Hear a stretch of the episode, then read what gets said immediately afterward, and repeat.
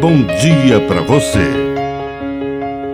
Agora, na Pai Querer FM, uma mensagem de vida. Na palavra do Padre Dirceu Reis. Amar dói.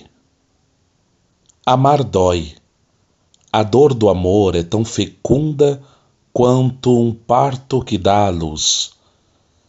Não há nada que tenha realmente valor que não exija sacrifício, suor, sangue e lágrimas. Nossa Senhora do Amor é Nossa Senhora da Dor.